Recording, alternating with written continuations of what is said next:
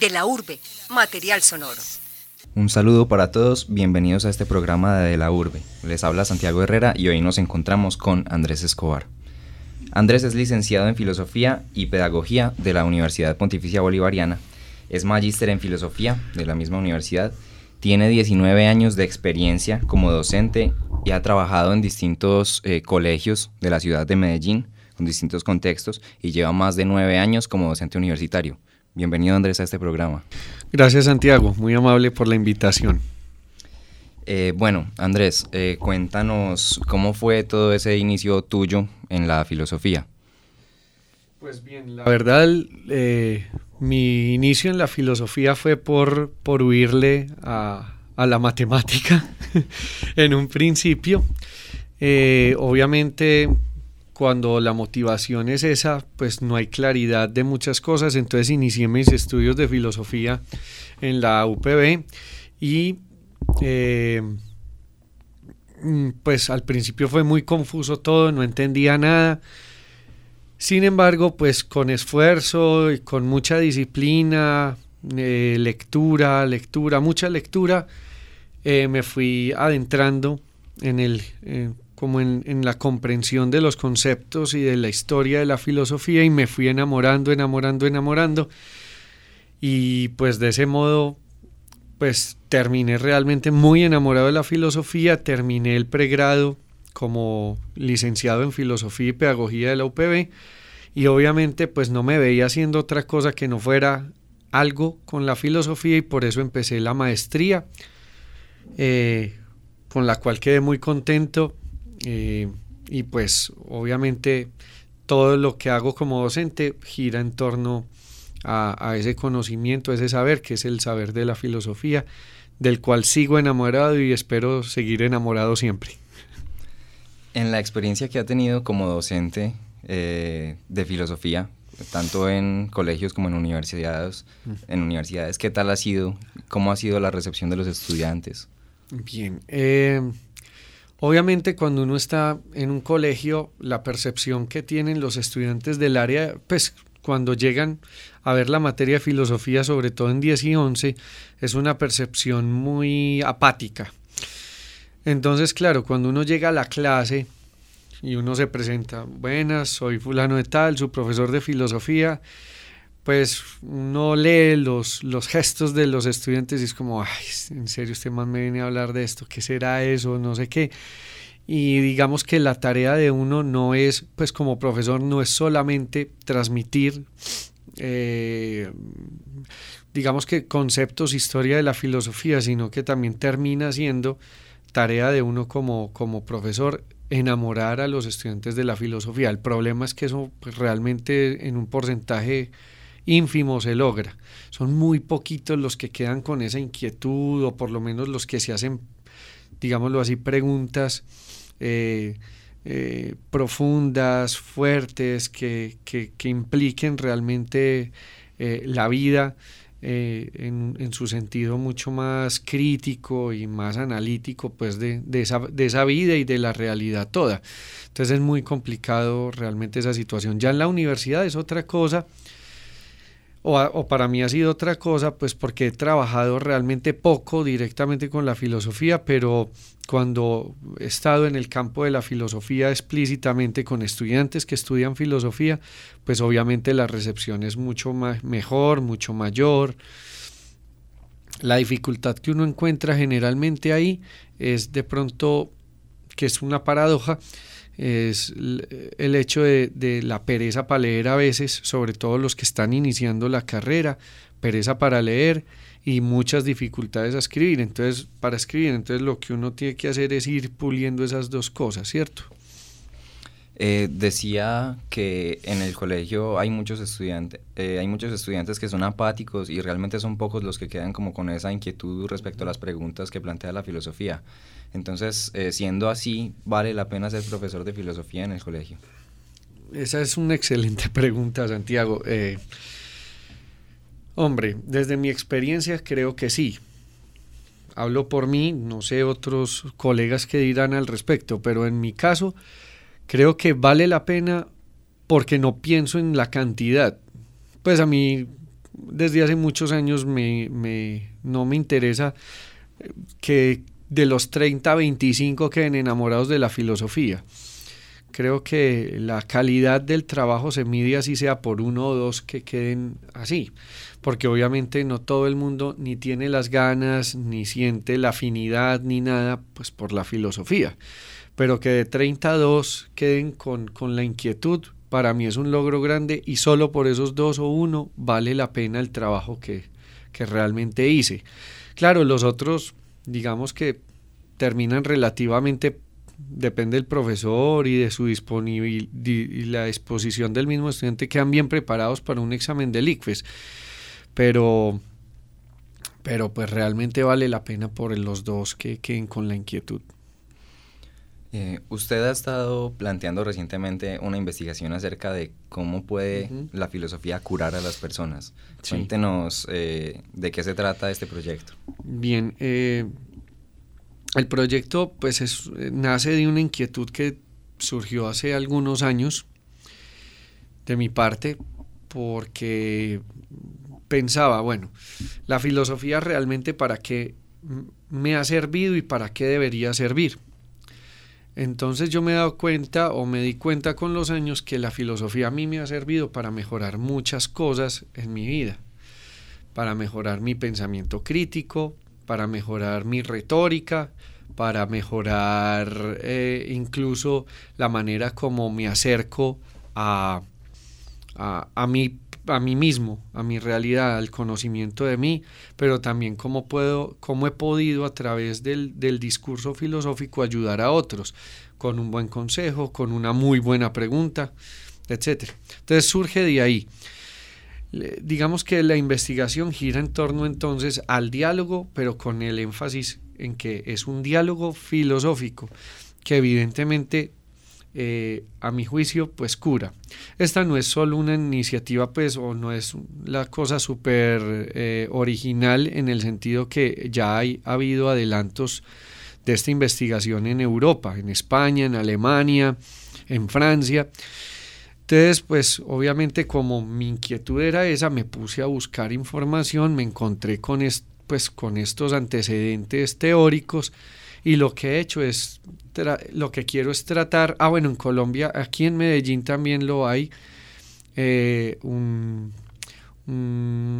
filósofo y poeta, tiene consultorio filosófico, se llama Víctor Raúl Jaramillo el, profesor que, del que hablo, pero pues lo que quiero es, digámoslo, refrescar esa reflexión en torno al diálogo filosófico. Creo que el diálogo sí cura y cura porque le permite a la persona pues conocerse y a partir de ese conocimiento pues encontrar sus fortalezas y sus dificultades y a partir de ellas de ellas enfrentarse a la realidad conociendo no solo su perspectiva sino abriéndose a conocer otras perspectivas, otras percepciones, incluso eh, otros argumentos.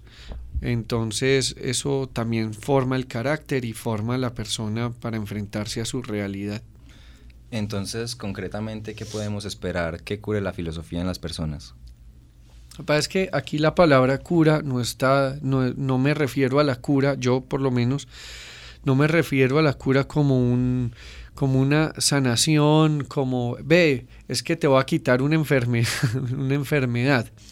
Digamos que para mí el término de la cura es un término que se acerca más al asunto del, del trabajo personal a través del, digámoslo así, del pensamiento crítico y de la autocrítica, pero también entonces como esa ese pensamiento crítico orientado a otros y esa autocrítica orientada a sí mismo, a, uno mismo, pues se, digamos que se encuentran y se articulan en un punto. Entonces, de, esa manera, pues en la medida que, que, puedo conocerme, puedo ayudar a otro.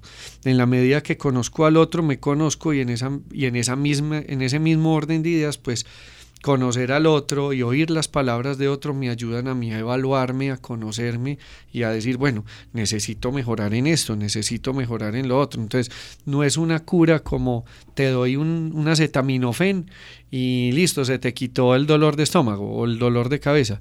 Es una cura que es mucho más trabajada y trabajosa, ¿cierto? Es un proceso mucho más largo, es un proceso más dedicado, disciplinado, donde hay dolor, el proceso de cura es un proceso de dolor en este caso, porque enfrentarse a la propia verdad, a verse a uno tal cual es en intimidad y en verdad, pues resulta en muchos casos doloroso. Entonces la idea es, a partir de ese dolor, comenzar un trabajo que, que me haga, digámoslo así, mejor persona. Hay muchas otras alternativas que se proponen para la sociedad eh, en ese mismo sentido, para curar a las personas, eh, como lo son la psicología, la autoayuda, la religión. Entonces, ¿qué distingue a la filosofía de todas esas otras propuestas? Sí, lo que pasa, bueno, yo veo en la, en por ejemplo, en la autoayuda y en la psicología un asunto que le apunta más al a curar el cómo de la, de la persona. O sea, es que tú procedes de esta manera, entonces es una manera enfermiza y como es enfermiza, entonces yo voy a curar ese, esa manera enfermiza de proceder. Y a veces se descuida mucho como, a mi parecer, el ser. Entonces, ¿cuál es la característica en este caso que diferencia a la filosofía de la psicología o de la autoayuda? Es que la filosofía digámoslo, lo que hace es preguntar, pero no es una pregunta para sacar información y poderte diagnosticar como si te estuvieran escaneando, entonces te hacen el escaneo y te dicen, listo, tú, tú eres un paranoico. La idea de la filosofía no es hacer diagnósticos, que no es ese, es de conversar, de dialogar y en la medida que va surgiendo el diálogo, un diálogo entre dos personas, ¿cierto? Que, que buscan conocer y conocerse, pues en esa medida, pues el diálogo se hace a, partir de unas preguntas que son esenciales, donde se busca a la persona y no su enfermedad. Se busca pensamiento crítico, no diagnóstico. Esa es la diferencia. Ya con la religión, que es la otra, el otro como ítem de la pregunta, eh, lo que pasa es que la religión creo que condiciona mucho o pone muchas condiciones eh, que tienen que ver con lo moral y estas cosas. Entonces la religión lo que termina haciendo es un juicio moral sobre ti.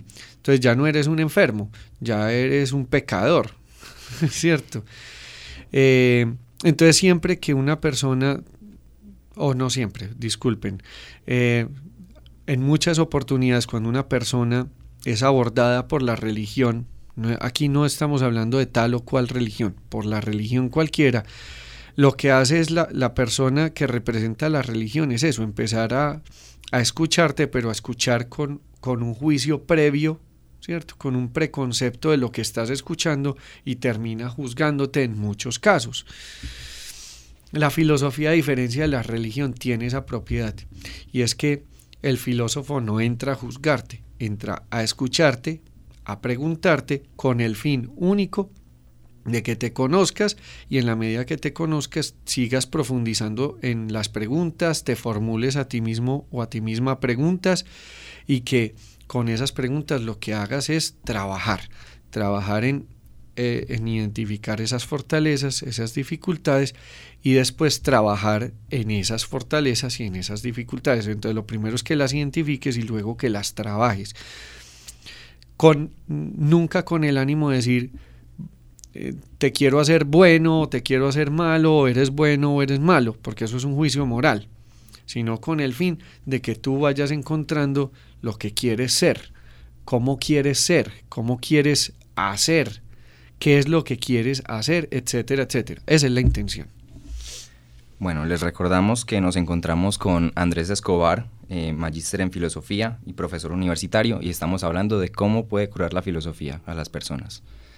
Entonces, hay muchas personas que tienen como una barrera frente a preguntarse cosas acerca de sí mismas. Eh, decía el autor Germán Gess que el camino que más incomoda al hombre es el que le conduce a sí mismo. Entonces, ¿cómo se puede romper esa barrera que tienen las personas para acercarlas más a esas preguntas que deberían plantearse? Bueno, creo que aquí se juegan, hay que jugar con muchos factores. El primero es evidentemente la disposición que pueda tener la persona con la que está dialogando el filósofo para poder para poder eh, recibir las preguntas y recibir ese conocimiento que emana de sí mismo a través de la pregunta que formula el filósofo o que se formula el mismo en, la, en el diálogo. Entonces eso es un primer factor que puede influir, la disposición que yo tenga. Hay gente que es capaz de romper la mala disposición gracias a que de alguna manera tiene también una, una, una capacidad de escucha un poco mejor que otros. ¿Cierto? El otro factor es definitivamente la educación. Eh, siento que nuestra sociedad no está siendo educada o bien educada para escuchar. Estamos más educados para hablar, para imponer nuestras opiniones, nuestros criterios, incluso nuestros argumentos, pero no para escuchar los argumentos del otro. Entonces creo que la clave está ahí, en cómo un profesor, cómo, cómo un padre de familia, cómo los medios de comunicación, aprovechando que estamos en la radio, cómo los medios de comunicación hacen la tarea de transmitir esa, esa, esa necesidad de abrir el horizonte para, para escuchar y para escucharse uno mismo. Entonces, eh, los medios de comunicación nos meten en todo este asunto de la sociedad de consumo y entonces prácticamente te están enseñando a consumir, incluso consumiéndote en lo consumido. Eso sonó. Bueno, eh, los, el colegio te educa es para responder a unas pruebas estandarizadas y entonces te forman es para eso. Entonces tú tienes que sacar 3, 4, 5 y eso te hace súper genial. Y los padres de familia para que pues de alguna manera obedezcas las normas que se ponen en casa o que hay en la sociedad, muchas veces sin interesarse por vos como persona. Lo que les interesa es como tenerte ahí en lo que ellos quieren y necesitan.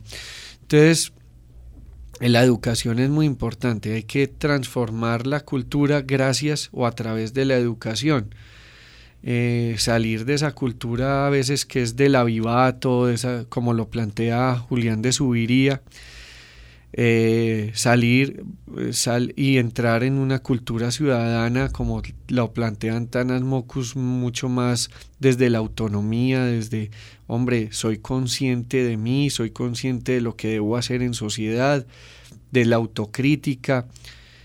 Entonces, es, la clave es la educación definitivamente y también ya la disposición, como decía en primer momento, del individuo frente al diálogo y a las preguntas y al autoconocimiento.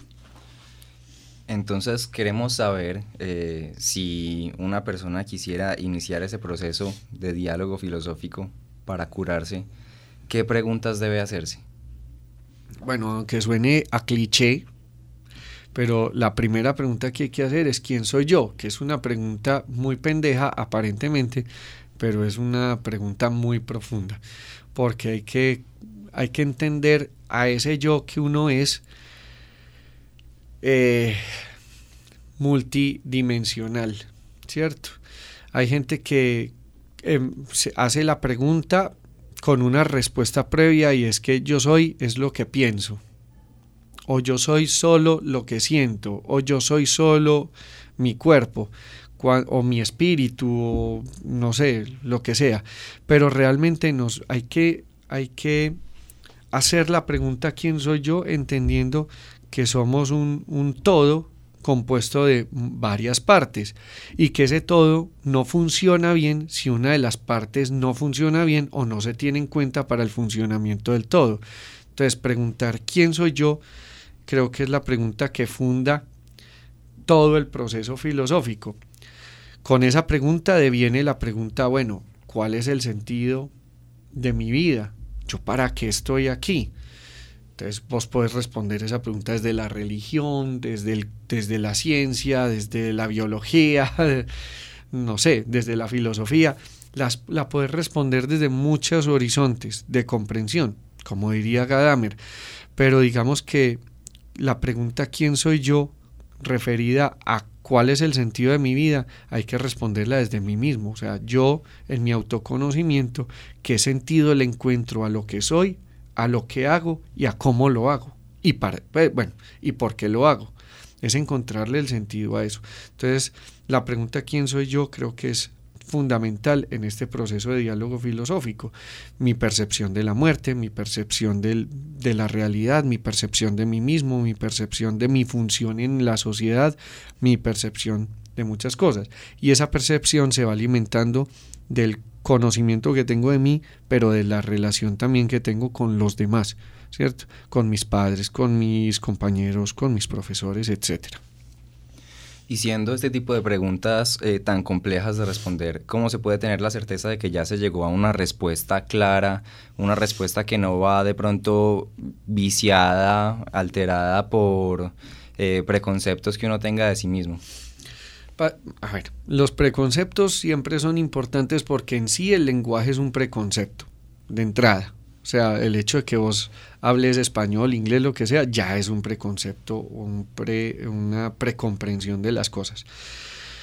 Sin embargo, eh, considero yo que sobre las preguntas no hay respuestas que terminen siendo hechas siempre. O sea, yo no termino de responderlas hoy y ya. Se agotó la pregunta y se agotó la respuesta. La pregunta es qué estás haciendo todos los días, porque como dirían los estoicos, cada día trae su afán. Cada día trae su afán. Entonces uno se conoce hoy y mañana amanezco y me conozco mañana y pasado y así sucesivamente toda la vida. Cuando uno es niño se conoce como niño, cuando es adolescente se conoce como adolescente. Y si cuando sea viejo me tengo que conocer como viejo. Entonces cada día trae su afán y por eso la pregunta ni se agota y las respuestas tampoco. Todos los días hay una respuesta a la pregunta ¿quién soy yo? Eh, vale la pena entonces eh, en, estos, en estas épocas uno dedicarse a la filosofía, no solo de esta forma para curar, sino también profesionalmente. Cuando yo empecé a estudiar filosofía, eh, un amigo me decía, vas a estudiar babosofía. Y yo, y bueno, y el tiempo me ha dado la razón y, y lo he podido ayudar gracias a la filosofía en muchos casos, entonces cambió el concepto. Sobre la pregunta que estás haciendo, evidentemente vale la pena estudiar filosofía, pero más que estudiar filosofía, tener la inquietud filosófica. A veces estudiar filosofía lo único que da es herramientas conceptuales y teóricas, pero es que la filosofía es para mí va más allá del concepto y la teoría. La filosofía tiene que tocar la vida.